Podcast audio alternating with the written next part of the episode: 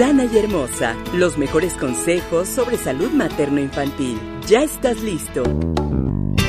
Martalín en Sana y Hermosa te explica sobre valores familiares, belleza, trabajo y más temas que a ti te interesan. Demuestra el amor que tienes sobre tu familia y participa en Sana y Hermosa Radio. Bienvenida.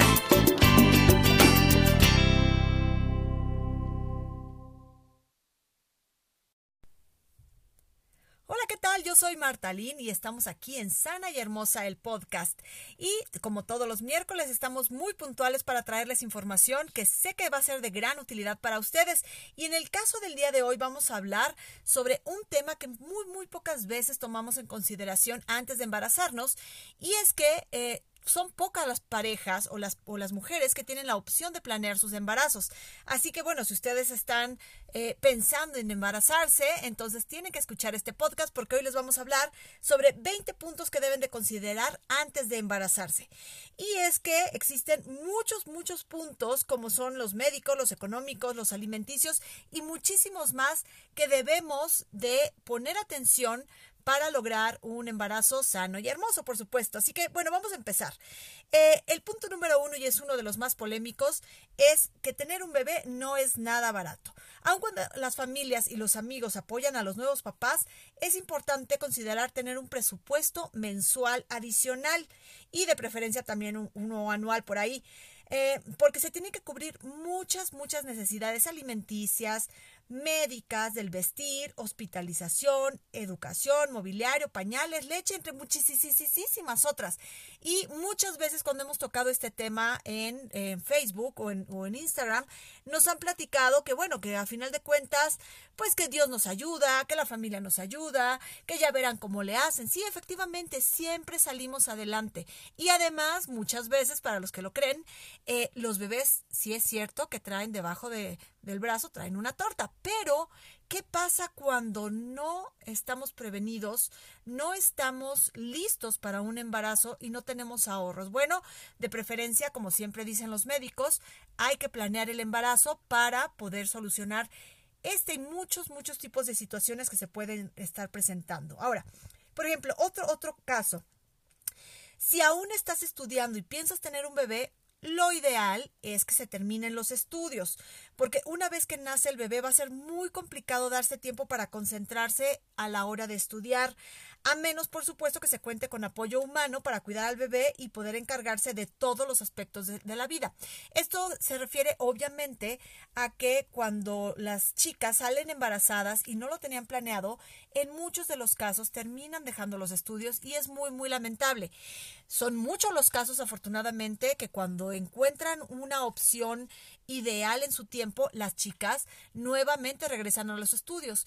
Pero es muy triste saber que para muchas de esas niñas la vida ahí empieza en el momento en que se van a convertir en mamás.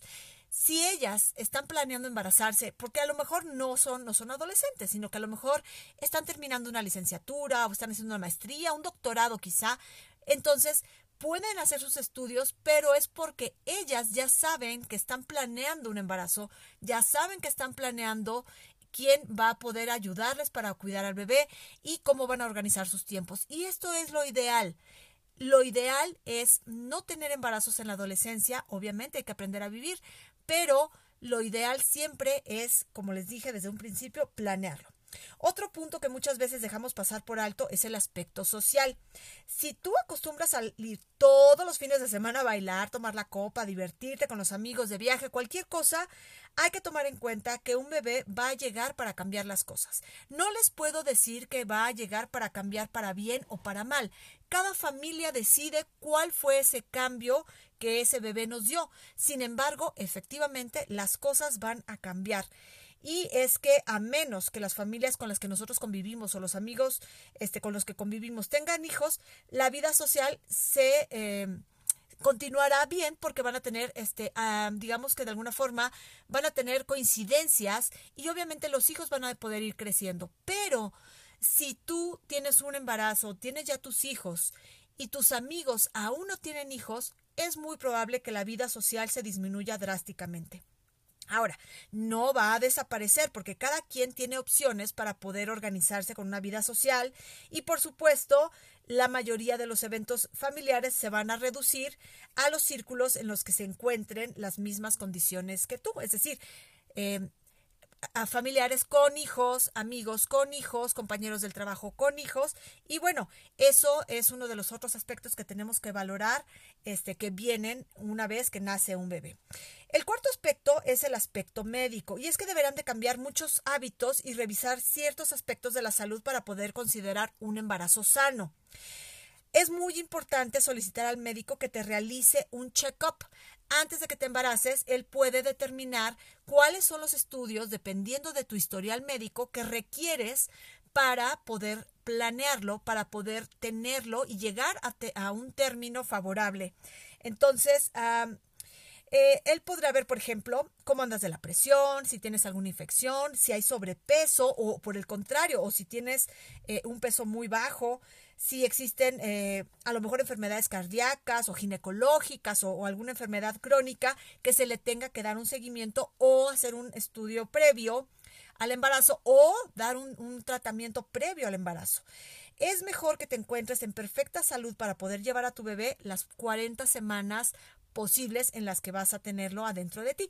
Así que algunos exámenes que se pueden llegar a realizar con el ginecólogo eh, pueden ser un examen físico, una prueba de Papa Nicolau, un examen de senos, mamografía, en caso de que tengas más de 35 años, pruebas de anticuerpos de rubiola, tipo de sangre, factor RH, VIH si te has expuesto, hepatitis B también si te has expuesto, prueba de fibrosis quística, entre otros, y obviamente basándose en el historial médico tuyo, pero no nada más en el tuyo, también en el de tu pareja y en el de tu familia. El quinto aspecto es que si llevas algún método anticonceptivo, debes de platicar con tu ginecólogo cuándo es el mejor momento para dejarlo e iniciar el trámite, por supuesto, con la cigüeña.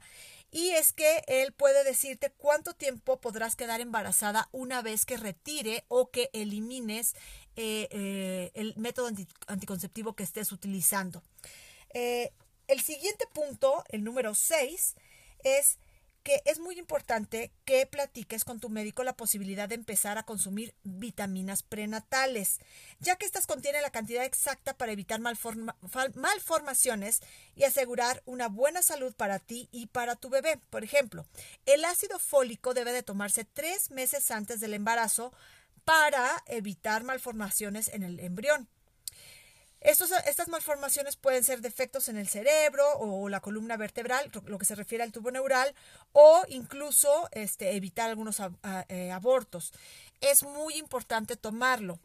Eh, también, por ejemplo, en el punto número 7, nosotros tenemos que algunas vacunas son recomendadas para evitar enfermedades o problemas a la hora del nacimiento del bebé.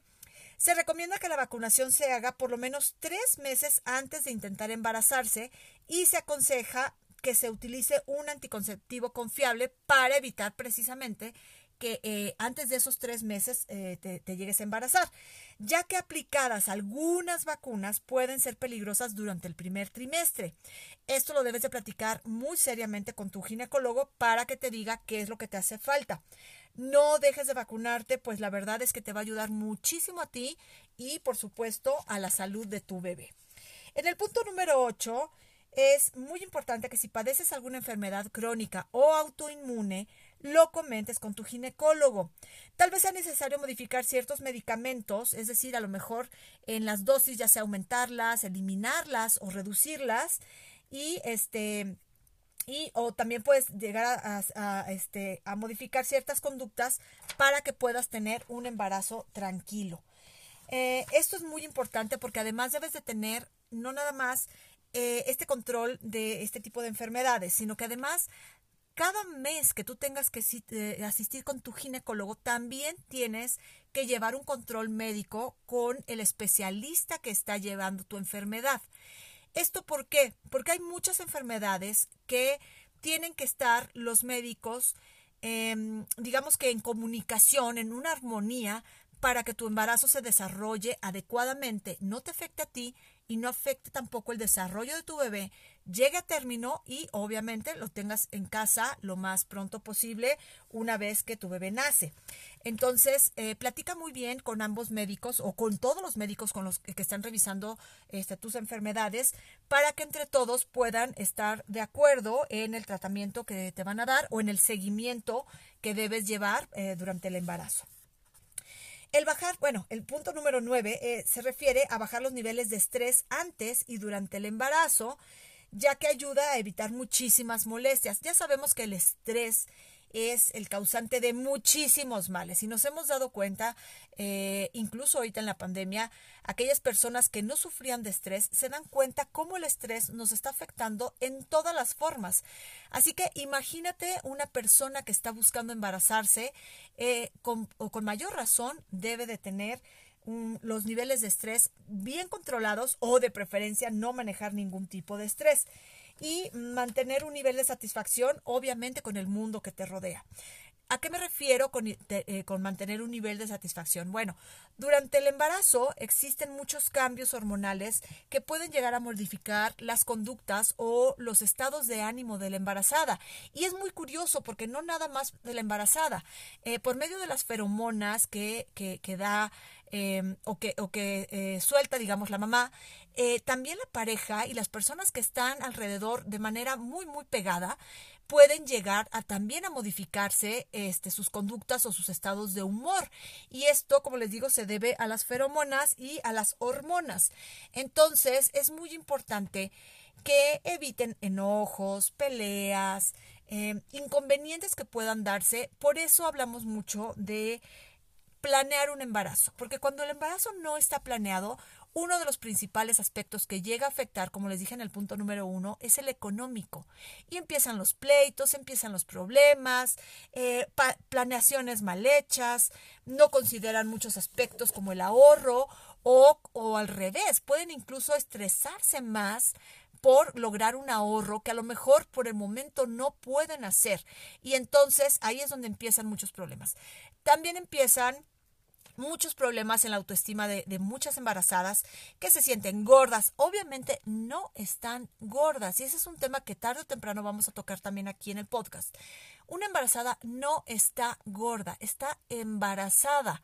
A menos que tengas kilos de más antes del embarazo o que durante tu embarazo comas de más, estés teniendo una ingesta de calorías extrema, innecesaria de las que realmente tu cuerpo necesita, podemos decir que puedes llegar a tener un sobrepeso y que te puede causar muchos problemas en la salud, no nada más la tuya, sino también la de tu bebé.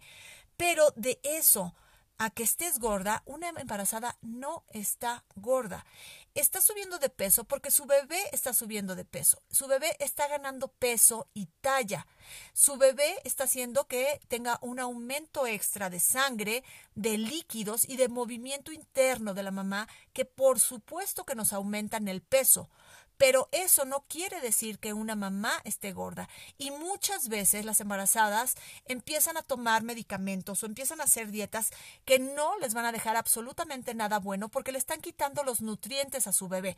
Entonces, una embarazada con una autoestima baja también puede llegar a tener serios problemas de estrés que no son necesarios y que no ayudan en absolutamente nada durante esta etapa. Así que es muy importante que busquen formas en las que puedan canalizar ese estrés.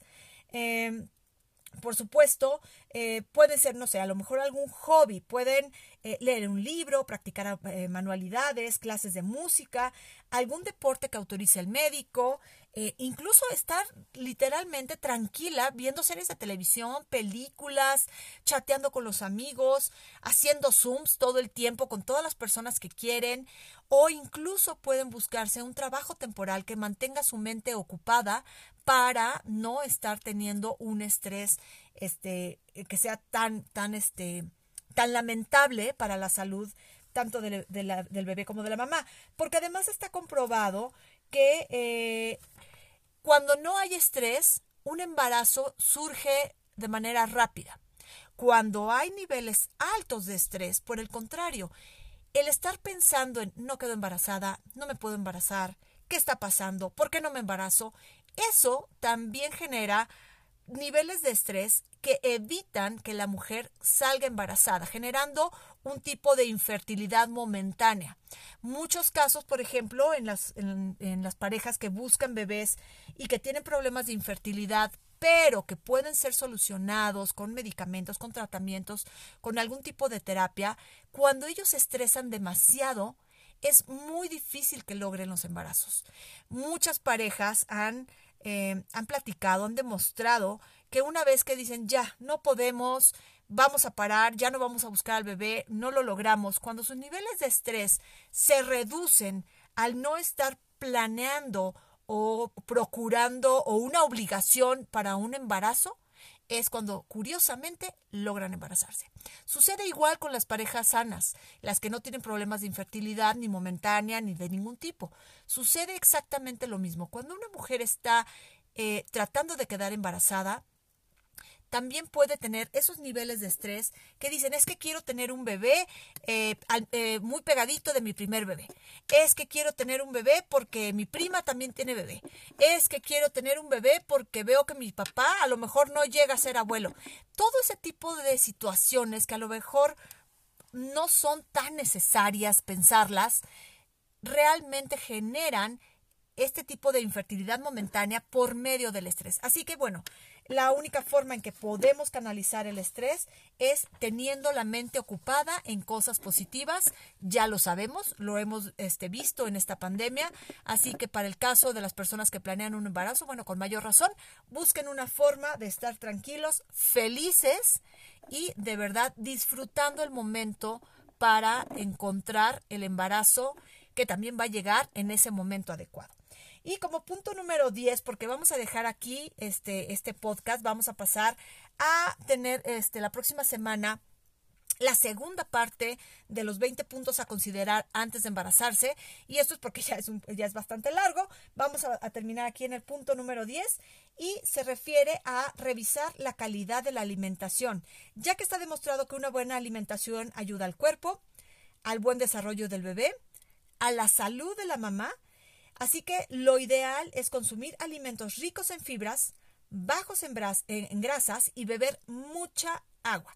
Obviamente estoy hablando de agua natural. Vamos a evitar todo aquello que sean eh, artificial, que sea con exceso de sodio, llámese refrescos, jugos artificiales y a lo mejor los excesos en jugos que tengan demasiada azúcar. Así que eh, lo ideal es tomar mucha agua. Y bueno, prepárense desde ahora para darle una linda bienvenida a su hijo dentro del cuerpo. Como ven, son puntos que muchas veces nosotros podemos llegar a pensar, ay no, claro que no se necesitan. No, sí se necesitan. Una vez que estamos embarazadas las mujeres, nos damos cuenta de muchas cosas que pudimos haber hecho no semanas antes, no meses antes, a lo mejor años antes, preparando nuestro cuerpo para dar esa bienvenida, esa linda acogida al huésped que vamos a llevar en nuestro vientre durante nueve meses. Así que bueno, espero que estas primeras diez eh, recomendaciones les sean de utilidad. No dejen de escucharme la próxima semana eh, a las 10 en punto en Sana y Hermosa Radio, donde vamos a tener las otras 10 eh, recomendaciones para tener un embarazo sano y hermoso. Y bueno, como ya saben, estamos todos los miércoles a las 10 de la mañana en Sana y Hermosa el podcast con un nuevo episodio. Y les voy a dejar el mail por cualquier cosa que ustedes quieran comunicarse con nosotros, cualquier duda que tengan sobre este y otros temas que hemos, ya hemos publicado, sugerencias y por supuesto nos encantará platicar con ustedes. El mail es hola arroba sanayhermosa.com en donde estamos para atenderlos, para platicar, para charlar de todos los temas que a ustedes les interesan. Y por supuesto nos encuentran en las redes sociales eh, más populares como es Facebook como Sana y Hermosa, en Instagram como Sana y Hermosa Podcast o este Sana y Hermosa Oficial. También estamos en YouTube como Sana y Hermosa, en Twitter como Sana y Hermosa y por supuesto ahora estamos también en Clubhouse, esta aplicación en donde podemos charlar largo y tendido eh, por medio de la voz, sin video y que se vuelve un lugar muy, muy interesante para tocar los temas que a todos nosotros nos interesan, que a todos nosotros nos gusta aprender, así que los esperamos también ahí. Muchísimas gracias por haber estado aquí conmigo. Yo soy Martalín y estamos aquí en Sana y Hermosa, el podcast. El amor a la familia se demuestra y en Sana y Hermosa Radio has aprendido cómo. Marta Lynn te espera el próximo miércoles en punto de las 10 de la mañana. Por cierto, en la misma página.